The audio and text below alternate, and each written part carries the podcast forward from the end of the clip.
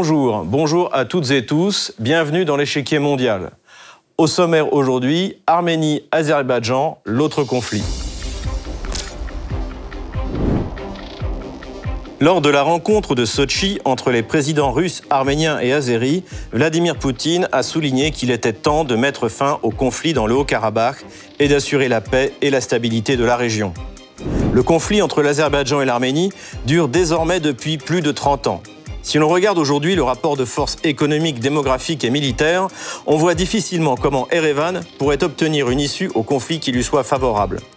L'Arménie est un petit pays pauvre tandis que l'Azerbaïdjan bénéficie d'une rente fondée sur les hydrocarbures qui lui apporte les revenus nécessaires à la constitution d'un outil militaire performant. Cependant, l'affrontement entre Bakou et Erevan ne se limite pas à celui de deux États. Aujourd'hui, s'agitent et s'organisent d'autres acteurs bien plus puissants. Les uns tentent d'obtenir un statu quo et une solution pacifique durable, c'est notamment le cas de la Russie.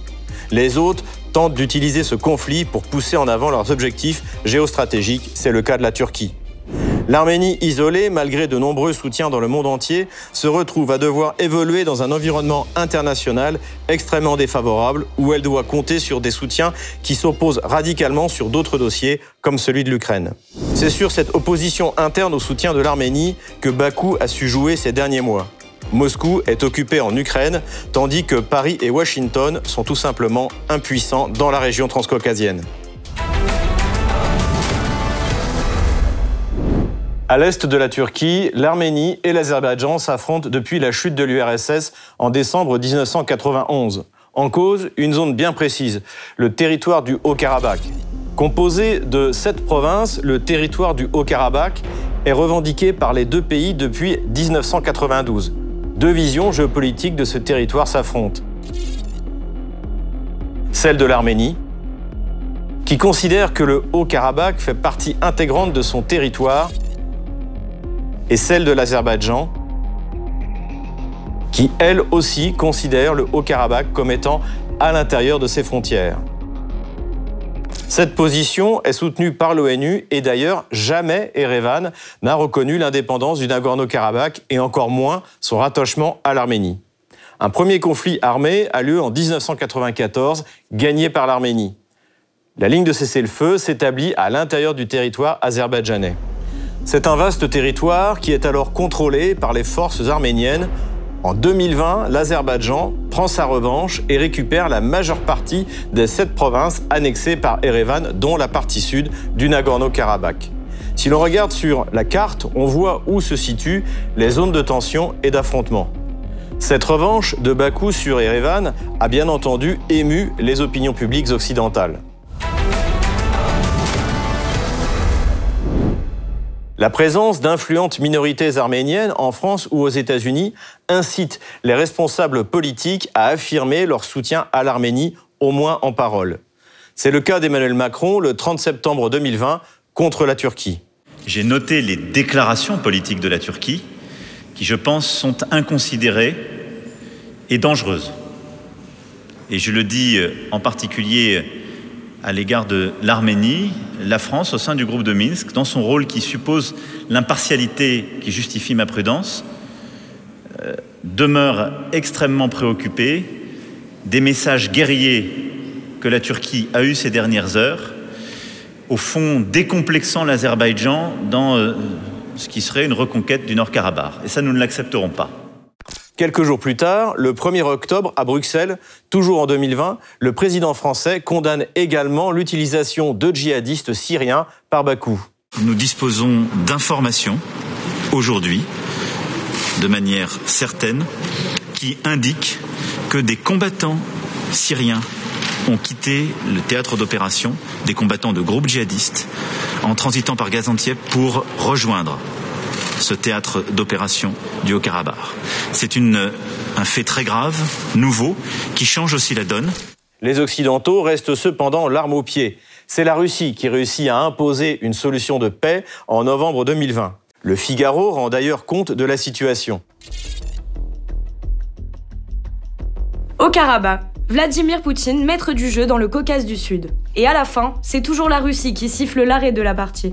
Le constat d'un diplomate occidental, longtemps à la manœuvre sur la question du Haut-Karabakh, aura cette fois tardé à se concrétiser. Il s'est finalement confirmé comme jamais avec l'accord de cessez-le-feu, signé lundi, tard dans la nuit, entre les présidents de la Russie, de l'Azerbaïdjan et de l'Arménie. Cet accord fait de Moscou le garant de la fin des combats entre Azéris et Arméniens, qui auraient fait plus de 5000 morts depuis le 27 septembre. Il consacre aussi le rôle d'arbitre traditionnellement joué par Vladimir Poutine et par la Russie dans le Caucase du Sud. Cet accord fait de Moscou le garant de la fin des combats entre Azéris et Arméniens qui auraient fait plus de 5000 morts depuis le 27 septembre. Il consacre aussi le rôle d'arbitre traditionnellement joué par Vladimir Poutine et par la Russie dans le Caucase du Sud. Cet accord est cependant fragile et ne satisfait pas totalement le président azéri Ilham Aliyev. Bakou a récupéré les provinces qui permettaient à Erevan de communiquer avec son enclave, ainsi que le sud du Nagorno-Karabakh. Mais l'Arménie n'a toujours pas reconnu la souveraineté azérie sur le nord de l'enclave et n'a pas concédé la création d'un corridor, le corridor de Megri ou de Zangezur. Ce couloir, qui traverse le territoire arménien, doit permettre à la province ouest de l'Azerbaïdjan, le Nakhichevan, d'être désenclavée. Si Erevan refuse les exigences de Bakou, les Azéris pourraient bien fermer le corridor de Lachin. Ce corridor relie désormais l'Arménie avec Stepanakert et la partie nord du Nagorno-Karabakh. S'il permet à Erevan de garantir sa communication avec son enclave, il est aussi pour Bakou un moyen de pression significatif. Mis sur la touche au moment du conflit en 2020, Paris a essayé de revenir sur le devant de la scène le 1er juin 2021. Emmanuel Macron reçoit le président arménien Nicole Pachinian à l'Élysée. Plus de six mois après la déclaration de cessez-le-feu du 9 novembre qui a mis fin à une guerre très dure dans le Haut-Karabakh, nous allons faire avec euh, M. Pachinian un bilan de la situation. Si le cessez-le-feu est globalement respecté au Haut-Karabakh, beaucoup reste à faire et la France est prête à poursuivre son soutien au profit des populations. Plus récemment, une réunion a eu lieu à Prague le 6 octobre entre Nicole Pachinian, Ilham Aliyev, Emmanuel Macron et le président du Conseil européen, Charles Michel. Le président français a tenté de reprendre la main en accusant la Russie de vouloir déstabiliser la Transcaucasie. Sur France 2, Emmanuel Macron a affirmé que Moscou avait joué le jeu de l'Azerbaïdjan avec une complicité turque lors du conflit en 2020 entre Bakou et Erevan pour le contrôle de l'enclave du Haut-Karabakh. La Russie a utilisé ce conflit qui datait de plusieurs décennies et elle s'est immiscée dans ce conflit. Elle a manifestement joué le jeu de l'Azerbaïdjan avec une complicité turque. C'est une manœuvre de déstabilisation de la Russie qui, dans le Caucase, cherche à créer le désordre pour tous nous affaiblir et nous diviser. Ce qui n'a évidemment pas été du goût de Vladimir Poutine. On se demande en effet quel intérêt pourrait avoir la Russie à déstabiliser les pays à sa frontière. Le président russe a sèchement répondu.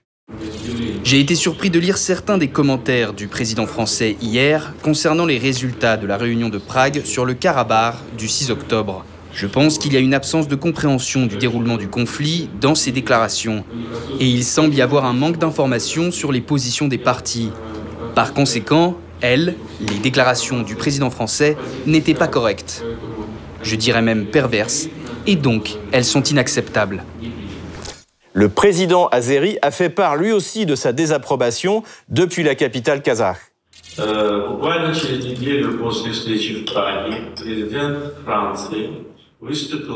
Une semaine environ après la rencontre à Prague, le président français a fait des déclarations outrageuses, inacceptables, mensongères, provocatrices. De notre côté, nous condamnons et nous rejetons catégoriquement des déclarations de cette sorte. Et nous ne voyons aucune possibilité pour la France de jouer un rôle quelconque dans la normalisation azerbaïdjano-arménienne dans l'avenir. Du côté arménien, on n'a pas caché sa déception après que l'Organisation de sécurité collective, qui rassemble plusieurs anciennes républiques du non soviétique, a refusé d'intervenir. Cela dit, tout imparfaite que soit la présence russe, elle satisfait la partie arménienne. La Russie possède également la base de Goumri en Arménie. Ainsi, le 29 octobre, le président Pachinian s'est déclaré prêt à prolonger la force de paix russe pour 20 ans. Nous voulons que les forces russes de maintien de la paix poursuivent leur mission. Je suis prêt à signer un document à Sochi pour que le mandat des forces de maintien de la paix puisse être prolongé de 10, 15 ou 20 ans. Je propose que le président de la Russie prenne une telle initiative. Je peux faire cette proposition moi-même, mais la partie russe devrait la soutenir. Le président Pachinian attend un soutien franc de la Russie, car ce conflit dépasse largement les deux acteurs directement impliqués. L'affrontement entre l'Arménie et l'Azerbaïdjan ne se limite pas à ces deux pays. Plusieurs puissances régionales sont impliquées. La première puissance impliquée, derrière l'Azerbaïdjan, est bien entendu le grand frère turc. La victoire de Bakou en 2020 est aussi une victoire de la Turquie, dont l'armée fut directement impliquée, ainsi que le complexe militaro-industriel qui a fourni le fameux drone Bayraktar. Pour Istanbul, il s'agit de faire avancer le projet panturquiste et l'obtention du corridor de Zangezur serait là aussi une avancée significative. Cette avancée ne satisfait évidemment pas l'Iran, grand rival de la Turquie, qui n'a pas envie de voir apparaître ce corridor à sa frontière. La sympathie et les intérêts de Téhéran vont davantage vers Erevan, mais le gouvernement iranien doit prendre en compte que 40% de sa population est ethniquement d'origine azérie. La Russie, de son côté, rêve d'un compromis entre les deux États de Transcaucasie qui firent autrefois partie de l'Empire russe, puis de l'Union soviétique. Moscou a tenté jusqu'en 2020 d'obtenir des concessions de Erevan, mais sans succès. C'est ce que vient de rappeler le président russe lors de la rencontre de Valdaï. Le règlement total de la question frontalière, nous sommes pour. Euh, Quelle variante choisir? C'est l'affaire du peuple arménien et de ses dirigeants. Dans tous les cas, quelle que soit l'option choisie, si elle donne la paix, nous sommes pour. Mais nous ne voulons rien imposer. Nous ne pouvons pas et ne voulons rien dicter à l'Arménie. La Russie veut un accord négocié, mais n'imposera rien. L'Arménie est notre partenaire stratégique, notre allié, et en tenant compte des intérêts de l'Azerbaïdjan, nous serons dans une grande mesure guidés par ce que l'Arménie proposera. Lors de la rencontre du 31 octobre à Sochi entre le président russe et les présidents Aliyev et Pachinian, les deux belligérants se sont engagés à ne pas faire usage de la force pour résoudre le conflit. C'est un progrès, mais tous les problèmes sont loin d'être résolus, comme le souligne lui-même Vladimir Poutine à l'issue de cette rencontre.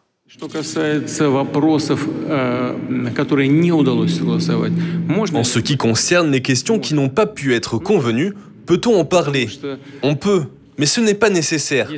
Parce que si elles ne sont pas réglées, alors, à mon avis, il n'est pas nécessaire d'y attirer l'attention de la presse, du public. Mais il faut tout simplement chercher calmement, à huis clos, à obtenir un accord. Ce sont des choses très subtiles, sensibles pour les deux parties, et je ne m'estime pas en droit de les mettre en avant sans l'accord des partenaires.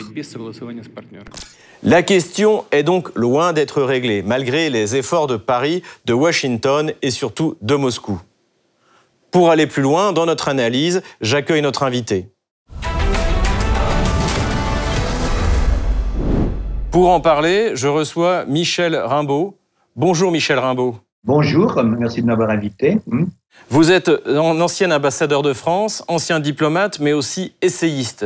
Vous êtes l'auteur de plusieurs ouvrages, dont Les relations internationales en 80 fiches, et vous allez nous livrer votre analyse de cet autre conflit dont on parle peu dans les médias. Bienvenue sur RT France. Pensez-vous, dans un premier temps, que la rencontre de Sochi qui vient de se dérouler aura un impact décisif sur la résolution du conflit? Bah, Je pense qu'en tout cas, c'est un beau succès pour la, la, réunion tripartite qui a eu lieu donc, à Sochi euh, à la fin du mois, la fin du mois d'octobre. Et si j'en juge des résultats, les deux parties ont décidé, de, acceptent de ne plus recourir à la force pour régler leur conflit. Euh, qu'ils sont prêts à régler tous les litiges sur la seule base de la reconnaissance de la souveraineté mutuelle et de l'intégration territoriale, et qu'ils sont prêts à préparer en vue de la conclusion d'un accord de paix définitif et une paix durable et à long terme dans la région. c'est quand même un très très beau succès pour ces deux, pour ces deux pays, pour ces deux États d'Asie Caucase. Hein. Mais voilà, je pense que c'est un beau, un, beau succès pour ce qu'on peut appeler la médiation, la médiation russe, qui est elle-même en concurrence avec une médiation occidentale, bien évidemment, euh, dans le cadre de la confrontation actuelle, géopolitique actuelle et mondiale. Euh, donc, il pouvait y avoir une confrontation. Euh, L'Occident a lancé également des, efforts de médiation, mais je pourrais élaborer si on veut, mais ça ne s'oppose pas tout à fait pareil. Les deux médiateurs n'ont pas exactement la même qualification pour réussir une médiation et pour mener à bien un accord de paix durable dans la région pour des raisons qui sont historiques, qui sont idéologiques et qui sont politiques. Euh, je pense que la Russie reste, disons, ce que les Américains, pour il a un peu une source en matière de médiation de conflit surtout, eh bien, euh, appellent euh, un, un, honnête médiateur, un honest broker. Alors, la Russie l'est, je ne sais pas si l'Occident l'est, je ne crois pas. Mais enfin, ça, encore une fois, je, je pourrais un peu plus tard expliquer pourquoi. parlons, parlons, parlons, si vous le voulez bien, d'un autre acteur. Selon vous, quel, quel, rôle joue la Turquie dans ce conflit? Pacificateur ou agitateur? Bah, je crois que j'allais dire, euh, les deux, en général, dire que c'est un rôle positif, euh, c'est faut y aller avec méfiance. La Turquie ne se présente pas comme un médiateur, mais je pense qu'elle est un acteur. Elle aurait pu effectivement s'engager à faciliter auprès de la Russie, faciliter, euh, je dirais, la, la, la signature d'un accord et peser tout son poids auprès de l'Azerbaïdjan, bien plus qu'auprès de l'Arménie, ça je le crois. Alors on oublie pour la Russie que parmi ses atouts, bien évidemment, il y a le fait que, qui est souvent occulté, je vois ça mentionné nulle part, pourtant c'est comme une réalité historique qui n'est pas si ancienne que ça, c'est que les deux belligérants, si on peut appeler, si on peut appeler des belligérants, bah oui, puisqu'ils sont en état de guerre, ils ont l'Arménie et l'Azerbaïdjan, ce sont deux ex-républiques de l'Union soviétique quand même. Et on peut noter que pendant toute la durée de l'Union soviétique, les 80 ans qu'a duré l'Union soviétique, il n'y a pas eu de conflit, je dirais, entre ces deux États, entre entre les deux républiques, entre l'Arménie et l'Azerbaïdjan. Au, au, sein de l'URSS, il était impensable qu'entre deux républiques sœurs, disons, il y ait un conflit armé et qu'il y ait besoin d'une médiation. Si vous le voulez bien, d'un autre acteur euh, de, de, la région euh, précisément, qui est l'Iran. Comment euh, le, le, gouvernement iranien voit l'évolution du conflit et du, du rapport de force dans la région? Ben, écoutez, l'Iran, moi je noterais qu'il y a, y il a une certaine, je pense qu'il doit certainement avoir une liaison avec euh, l'Arménie, mais surtout avec l'Azerbaïdjan, puisqu'il y a un Azerbaïdjan en fait euh, iranien, euh, que les Azéris, la minorité azérie en, Iran est extrêmement importante, puisque certains jadis, je ne sais pas qui sont, c'était une, approximation historique, bon, on parlait du pouvoir turc à Téhéran, en parlant de la République islamique. C'est-à-dire qu'une bonne partie des dirigeants de la République islamique euh, étaient ou sont d'origine, enfin sont, sont turcophones d'origine, se sentent iraniens, profondément iraniens, ils ne sont pas du tout séparatistes, mais disons, ils sont, euh, ils sont, azéris, ils sont azéris ou ils sont de, enfin au fond d'ascendance turque. Euh, ça, c'est l'Azerbaïdjan iranien. Alors avec l'Azerbaïdjan, euh, disons, ex-soviétique, la République indépendante, je pense qu'il y a des affinités, euh, mais peut-être avec une certaine rivalité. Euh, je, ne sais pas ce, ce, qu'attendent les, Iraniens de l'Azerbaïdjan, mais euh, ils doivent en attendre au fond quelque chose qui est un peu similaire à ce qu'attend la Turquie, mais en le faisant moins euh, évidemment et sur une base plus religieuse en réalité. Parlons euh, maintenant des, acteurs euh, occidentaux dont vous avez déjà parlé au début de notre entretien, dont la France et les États-Unis, qui semblent finalement bien en retrait. Euh, est-ce que c'est lié à leur impossibilité d'intervenir directement sur le terrain et à la dépendance européenne au gaz azéri, d'après vous? Oh ben, Je crois les deux. Je pense que d'une part, je, dirais il y a trois acteurs en fait du côté de l'Empire occidental, puisque l'appelons-le ainsi. Il y a effectivement l'OTAN, c'est les États-Unis et puis l'Union européenne, les pays de l'Union européenne, mais qui sont maintenant extensifs, qui s'étendent, euh, contrairement aux engagements pris d'ailleurs envers la Russie après 1991 ou avant 1991, euh, disons, euh, pas d'extension de l'OTAN, disons, y compris dans les anciennes démocraties populaires, ce qui a été bafoué, un engagement qui a été bafoué évidemment immédiatement. pas seulement encore la question de l'Ukraine, mais la, la, la, Roumanie, la Bulgarie, la Pologne, etc., etc., etc. Et puis, encore davantage, euh, pas de pas de, d'intrusion dans les ex-républiques soviétiques. Alors, les pays baltes ont été absorbés aussitôt, donc les engagements ont été bafoués immédiatement.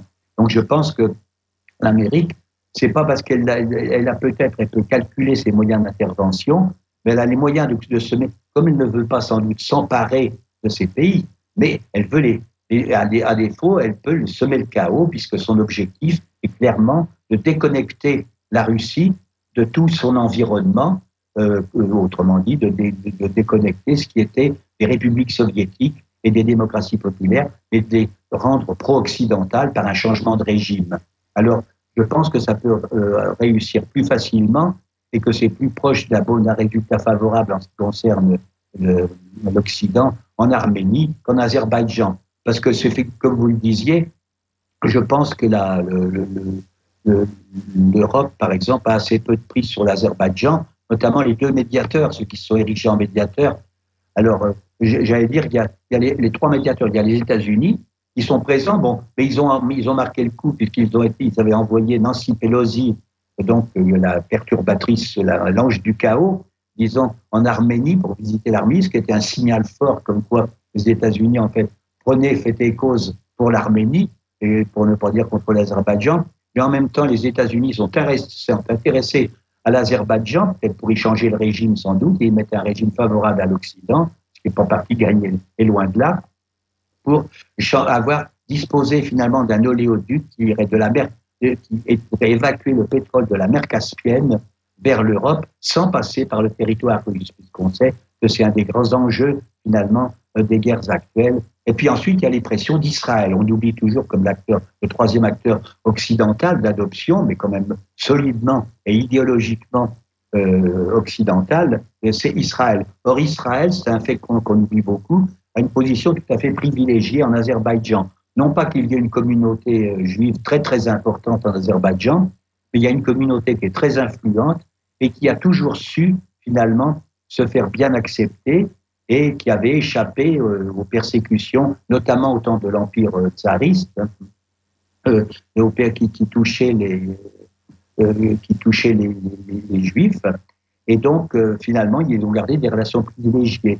Et je, on, je noterai que je crois que il y a une espèce d'accord pétrole contre, c'est pas pétrole contre nourriture, mais c'est pétrole contre armement, et que 40% du pétrole israélien vient de l'Azerbaïdjan et que euh, finalement, euh, en, en, contrepartie, l'Azerbaïdjan et qu'en contrepartie, Israël fournit des armes, disons, à gogo à l'Azerbaïdjan. Euh, selon Vladimir Poutine, les deux parties ont renoncé à l'emploi de la force armée. Vous en avez parlé au début de notre entretien. Oui. Mais est-ce que c'est un vœu pieux ou est-ce que c'est une réalité? Est-ce que vous pensez que ça pourra être réellement euh, mis en place, implémenté euh... bah, bah, Écoutez, euh, bah, je pense qu'il faut peut-être une force. La, en, en, 2020, la, suite l'accord qui avait été signé sous l'égide de la Russie, c'était déjà un accord de, de, de, de cessez-le-feu, enfin de cessation des hostilités au moins et il y avait une force de maintien de la paix qui était constituée par les forces russes uniquement.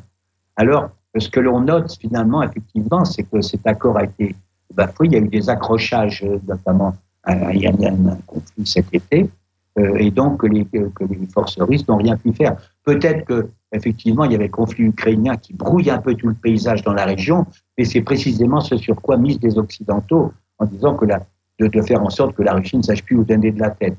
La Russie, au fond, euh, le, conflit, le conflit entre le, du Haut-Karabakh, qui est un conflit, euh, finalement une, enclave, euh, séparer l'Azerbaïdjan. L'Azerbaïdjan n'a pas tort non plus de vouloir réclamer, euh, disons, l'union des, de ces deux parties, disons, son excroissance la rattacher au territoire azerbaïdjanais. Autrement, il n'y a pas moyen d'avoir une souveraineté. Et les Arméniens n'ont pas tort, finalement, de ne pas vouloir se laisser annexer. Alors, il faut beaucoup de sagesse et effectivement, c'est un accord de paix et diplomatique, non pas une, lutte armée qui laisserait un vainqueur et un vaincu, et donc il y aurait nécessairement une des deux parties qui serait mécontente, et donc ça ne serait pas un accord de paix. Les Occidentaux là-dedans ne sont pas très nets, parce que je pense qu'ils sont pro, euh, entre Nancy Pelosi qui est allée à Erevan, et puis euh, comment l'accorder les négociations de paix qui ont été euh, organisées par l'Union européenne à Bruxelles entre avec pour mandataire Macron et euh, Charles Michel au nom de l'Union européenne. Je crois que c'est pas très net parce que M. Macron, je pense pas qu'il ait d'attache particulière de, de, de, moyens de pression beaucoup sur l'Azerbaïdjan, sur l'Arménie certainement beaucoup plus. Mais donc, pour être un médiateur honnête, il faut avoir des bonnes relations avec les deux parties et de ne pas partir euh, sur une mouvement qui soit biaisé, c'est-à-dire dire euh, on, veut bien, mais on est, on est plutôt pour une partie d'afficher clairement ses sympathies. Alors c'est sympathique pour la partie qui est, l'objet de la sympathie, mais pour l'autre partie, ça va la mettre en mauvaise disposition. On ne sera pas ainsi un honnête médiateur.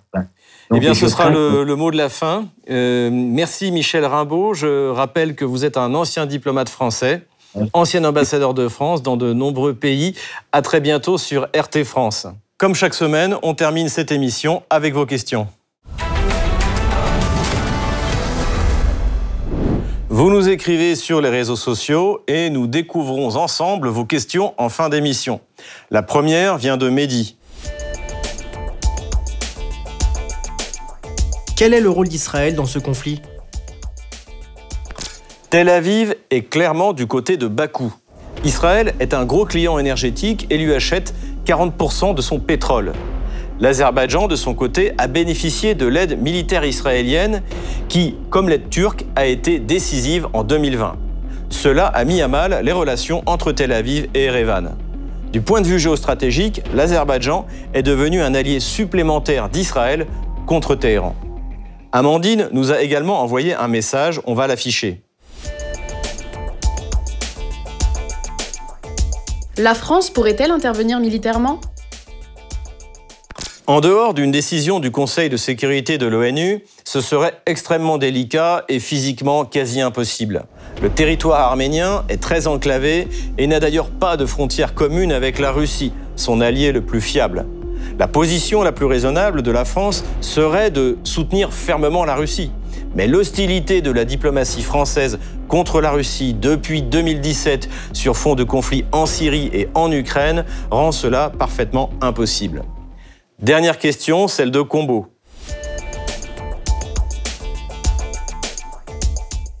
Quel est le rapport de force exact entre les deux belligérants?